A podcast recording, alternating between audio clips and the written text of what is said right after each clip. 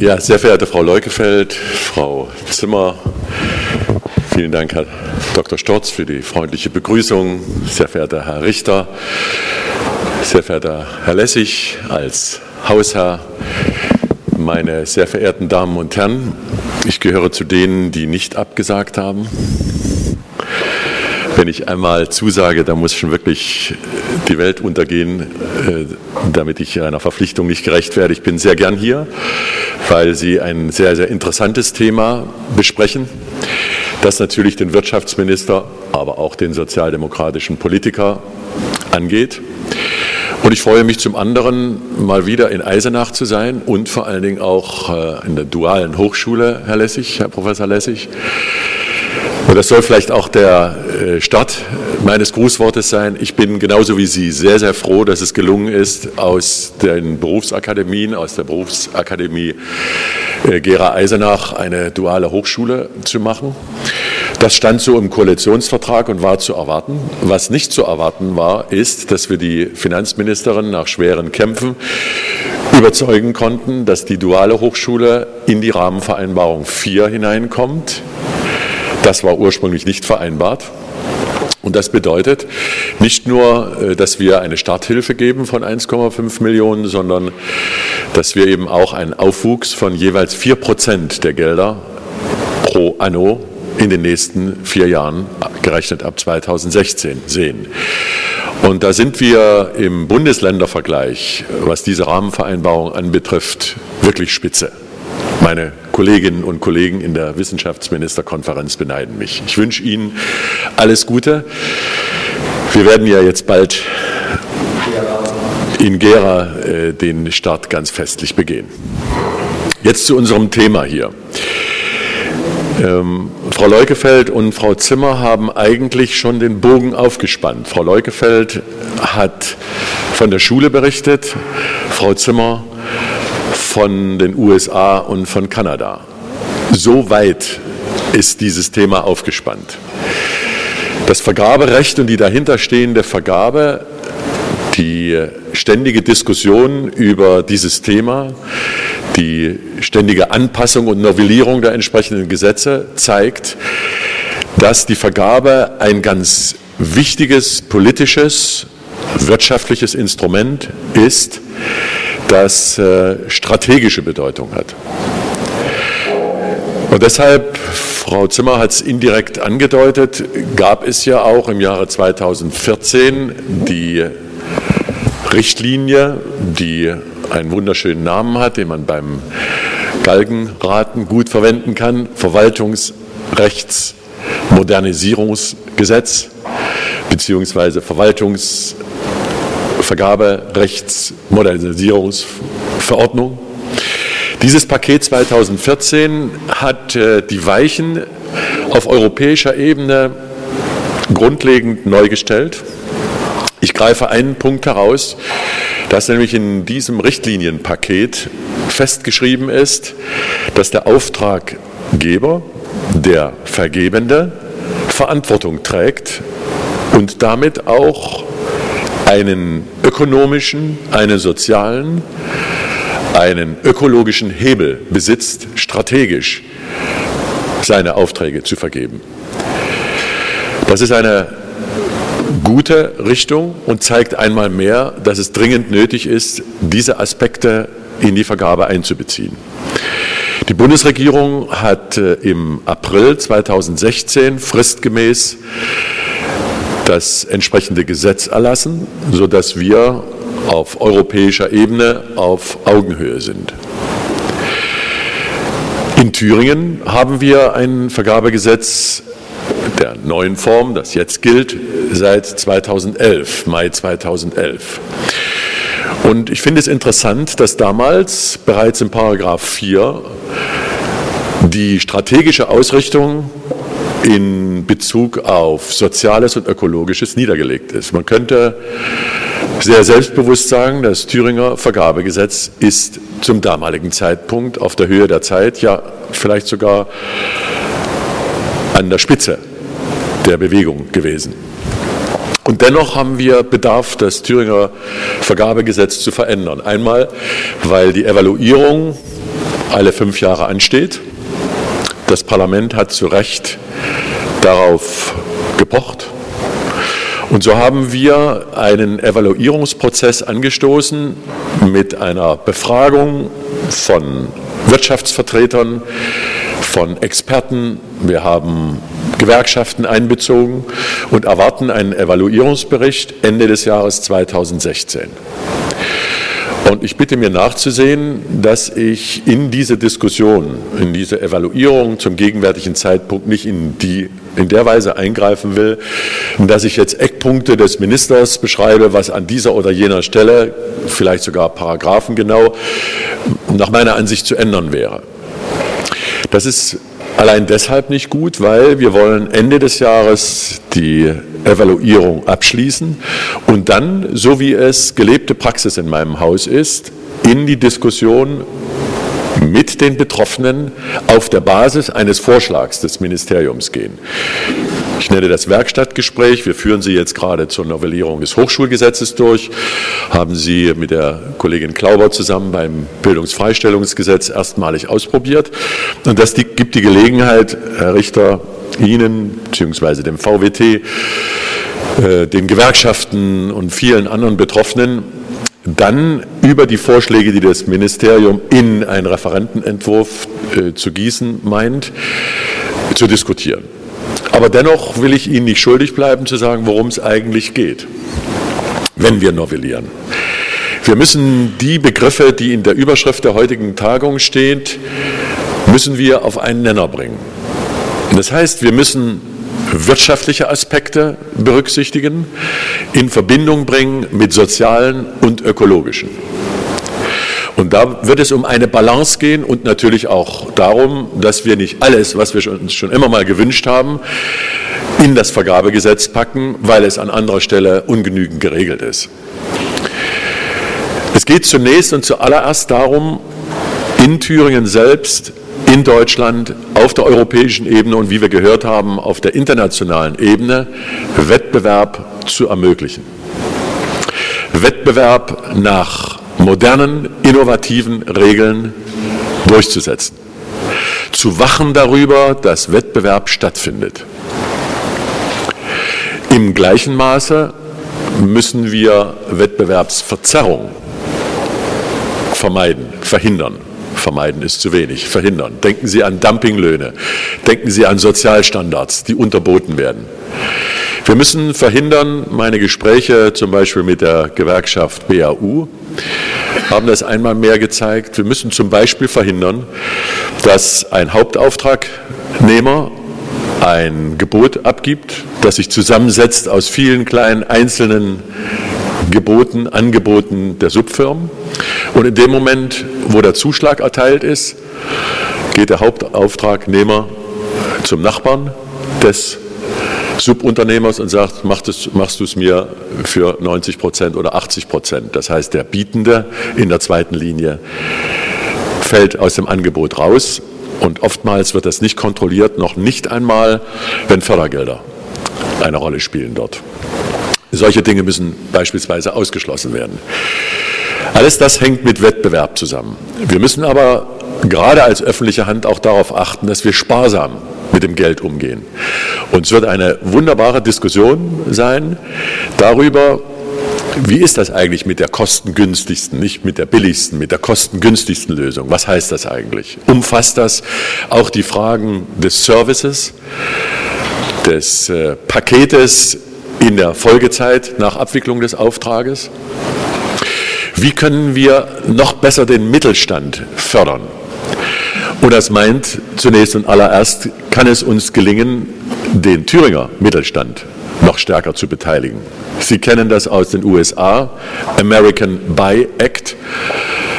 Wir haben kaum Chancen international, und das gilt für die gesamte EU und darüber hinaus, in Amerika entsprechende Aufträge zu generieren. Wir brechen das runter auf Thüringen. Oftmals ist die Vergabepraxis nicht so gestaltet, dass tatsächlich Thüringer Unternehmen äh, zum Zuge kommen. Was sind hier für Möglichkeiten gegeben? Und es geht darum, auch das klang bei Frau Leukefeld an, es geht darum, Bürokratie abzubauen. Wenn man sagt, wir wollen Bürokratie abbauen oder umgekehrt, viel zu viel Bürokratie, kriegt man immer Beifall im Saal. Aber auch hier geht es um ganz verantwortungsvolle Balance. Bürokratie bedeutet auch Fairness, Vergleichbarkeit, Sicherheit, juristische Sicherheit oftmals.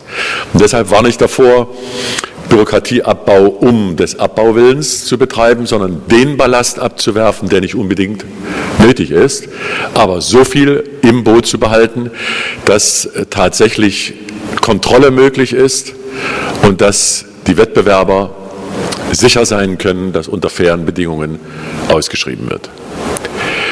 Darüber hinaus sind die Stichworte gute Arbeit und nachhaltige Entwicklung angesprochen worden. Für mich ist das ein Leib- und Magenthema als Wirtschaftsminister, der ja sowohl für Arbeitnehmerschaft als auch Unternehmerschaft zuständig ist, dass wir über gute Arbeit sprechen. Und das ist mancher Unternehmer hat das noch nicht begriffen, ein zutiefst ökonomisches Thema, wenn es schon kein soziales oder menschliches ist.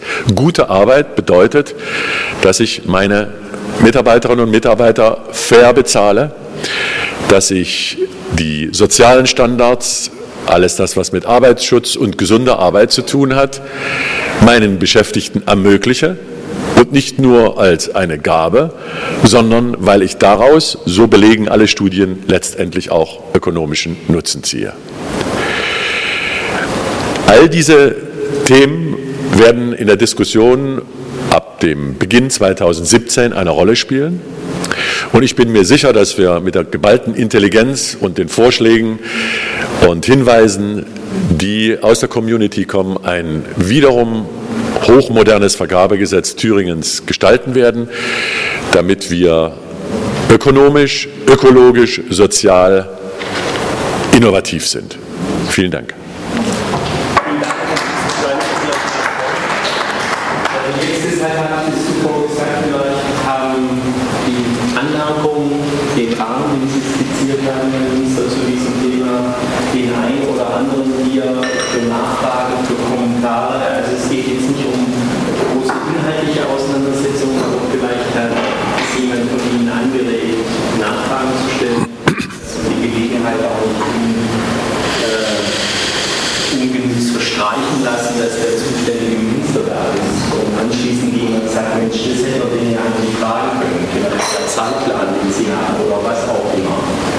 haben das Wort. Hans-Jürgen Pölz, Bundesverband Mittelständische Wirtschaft. Ich bin in Berlin zuständig für den Bereich Volkswirtschaft, äh, Finanzen, Meine Frage an Sie, Herr Minister, ist äh, für den Fall, dass die Evaluierung ergeben sollte, dass zu viel Ballast vorgesehen ist, dass dieser Ballast überproportional auf kleine mittelständische Unternehmen treffen sollte. Und äh, die Umfrage der IHK hier in Thüringen hat ja auch gezeigt, dass es dann das Belege schon gibt, wenn jedes Unternehmen davon ausgeht, dass grundsätzlich äh, Erwägungen zu ziehen, an öffentlichen Ausschreibungen sich zu beteiligen, äh, ganz schwach ausgeprägt ist, bis zur Ablehnung sogar aufgrund der hohen geografischen Belastung.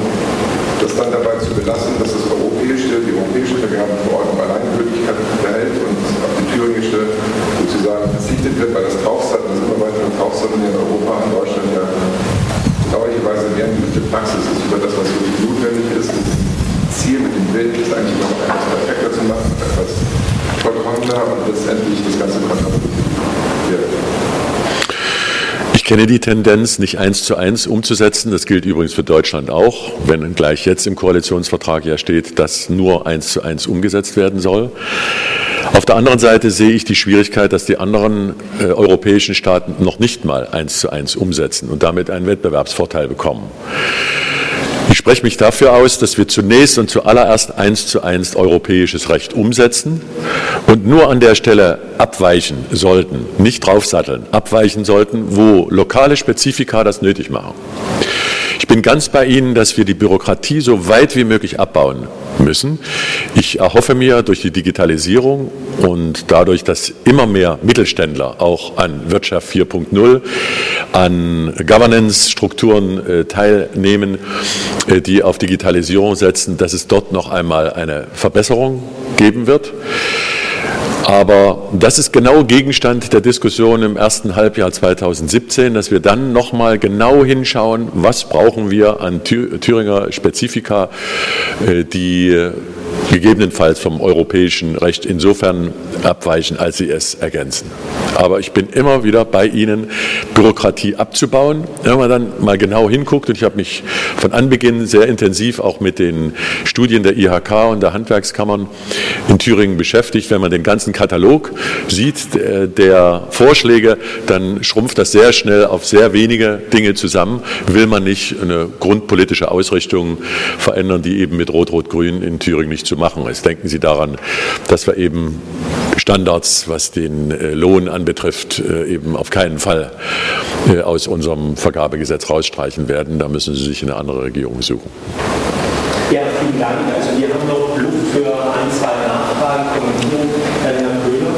Carsten Köhler, Fachanwalt für Vergaberecht aus Leipzig. Ähm, Sie haben es gerade angesprochen, wie bewerten Sie denn die Möglichkeiten der kommenden elektronischen Vergabe und damit auch einer Teils der Umsetzung Industrie 4.0, ähm, gerade für kleine und mittlere Unternehmen? Werden die abgehängt? Öffentliche Daseinsvorsorge und nicht nur die hat ja neben der Wirtschaftlichkeit zwei andere Begriffe, nämlich die Flächendeckung und die Diskriminierungsfreiheit. Und ich mache mir Sorgen, ich gehe Land auf, Land ab durch Thüringen, wenn es nicht gelingt, wirklich den Mittelstand vom kleinen Unternehmen mit fünf Beschäftigten bis zum großen mit mehreren hundert, da ist nicht so das Problem, mit der Digitalisierung in Verbindung zu bringen. Wir haben immer noch einen gewissen Attentismus. Wir haben ungefähr ein Drittel, die sehr intensiv damit beschäftigt sind. Eine Reihe von Unternehmen sagen, das geht mich nichts an, das muss ich noch nicht implementieren. Ich habe einen Computer auf dem Schreibtisch und das genügt. Aber es wird so kommen, dass wir Schritt für Schritt in Thüringen in den einzelnen Ministerien das papierlose Büro einführen, in den Vergabestellen papierlos arbeiten. Und ich hoffe, dass es nicht darauf hinausläuft, wie es jetzt bei den Steuerbehörden ist, dass der elektronische Verkehr eingeführt ist und nebenbei äh, muss man noch mit Papier agieren und das Papier aufbewahren, dass wir also da auch wirklich konsequent dann am Ende sind. Aber ich gebe Ihnen recht, derjenige, der um jetzt mal vom Anfang des 20. Jahrhunderts zu sprechen, darauf verzichtet, ein Telefon zu haben und meint, er könnte mit dem Pferd äh, die Nachricht von einer Stelle zur anderen bringen. Äh, also sich nicht der Digitalisierung aufschließt mit all den Investitionsnotwendigkeiten, äh, auch der Qualifizierung, die nötig ist, der wird im Wettbewerb unterliegen. Das eröffnet mir nochmal einen Satz äh, in Bezug auf diejenigen, die die Aufträge wahrnehmen können. Es klang bei Frau Zimmer an. Es ist heute schon so, dass der Auftrag, der europaweit ausgeschrieben wird, weltweit im Netz steht. Und das bedeutet, dass der Handwerksbetrieb, der eine gewisse Summe erreichen will oder akquirieren will, dass der plötzlich in Konkurrenz steht, mindestens mit europäischen Unternehmen und darüber hinaus. Und es geht sehr schnell, dass dieser Unterbietungswettbewerb stattfindet. Deshalb brauchen wir Standards, wir brauchen Kriterien, Vergabefeste Kriterien, die uns im gewissen Sinne vor Dumpingangeboten Unterbietung von sozialen und anderen Standards aus der internationalen Szene stützen. Es ist heute schon gelebte Praxis. Also in hohem Maße sehen Sie so ein Gesetz auch Schutz für Kleinmittelbetriebe aufgrund der weltweiten Konkurrenzmöglichkeiten. Richtig. Gibt es noch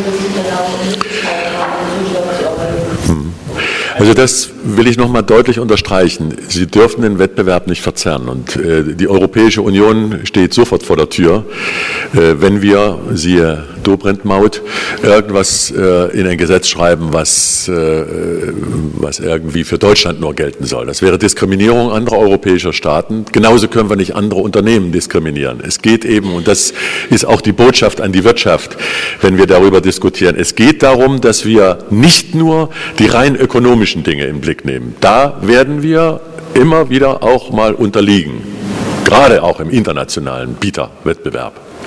Sondern es geht darum, dass wir andere Standards, die ILO-Kernarbeitsnormen sind angesprochen worden, aber das ist ja eigentlich die unterste Haltelinie und in den USA immer noch nicht äh, ratifiziert, bis auf zwei Kinderarbeit und, äh, und Sklaven. Alles andere steht noch aus. Also als ILO unterste Haltelinie, aber wir müssen sehen, dass wir über diese Standards, die darüber hinausgehen, um das rein ökonomische, deutlich machen, dass wir hier etwas im Bieterwettbewerb anzubieten haben, das anderswo so nicht existiert. Wird eine schwierige Balance. Wir lassen jetzt Helden stellen, wir lassen Wenn's, wenn es einen Satz gibt, würde ich doch ganz gern, denn das bringt dann sonst Magengeschwür. Wenn man ersetzen dadurch, dass die Kernarbeitsnormen, das wird so gerne behauptet im Zuge der TTIP-Verhandlungen, die USA würden die Kinderarbeit und Sklavenarbeit verboten haben, alles andere wäre im Bereich des Wagens. Das ist mitnichten so. Die USA haben sich verpflichtet, sie sind ja auch Mitglied der Internationalen Arbeitsorganisation in Genf, so wie Deutschland auch, ständig eine Berichte darüber abzugeben, wie sie in den anderen nicht ratifizierten Bereichen Fortschritte machen. Also es gibt in Amerika die Vereinigungsfreiheit, es gibt auch die Möglichkeit, Gewerkschaften dazu All diese Möglichkeiten sind in den USA gegeben. Was allerdings nicht möglich ist, dass der Bundesstaat das Washington für die 50 Einzelstaaten beschließt. Deswegen können diese anderen 50 Kernarbeitsnormen, die in den USA als Gesamtstaat ratifiziert worden sind, nicht rechtsverbindlich für alle Einzelstaaten wiedergegeben werden. Aber die USA halten sich daran. Nein, äh, ich würde ganz gern da nochmal einen Finger in die Wunde legen. Berichte ja, und wir wissen, dass im Übrigen, im Übrigen genauso wie in der Europäischen Union, dass Brüssel nicht für alle sprechen kann, gemischtes Abkommen. Das ist ja genau der Punkt, dass die 50 Mitgliedstaaten der Vereinigten Staaten von Amerika nicht ratifizieren. Natürlich kann Washington nicht, aber warum ratifizieren nicht alle 50 die einzelnen, ich glaube es sind acht Kapitel, warum ratifizieren die nicht? Das ist der Punkt.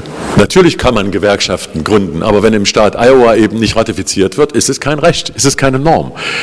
Und von daher ist das der Bericht und dass man sich gerne daran halten will, das eine, es ist, Punkt, nicht ratifiziert. So sehe ich es.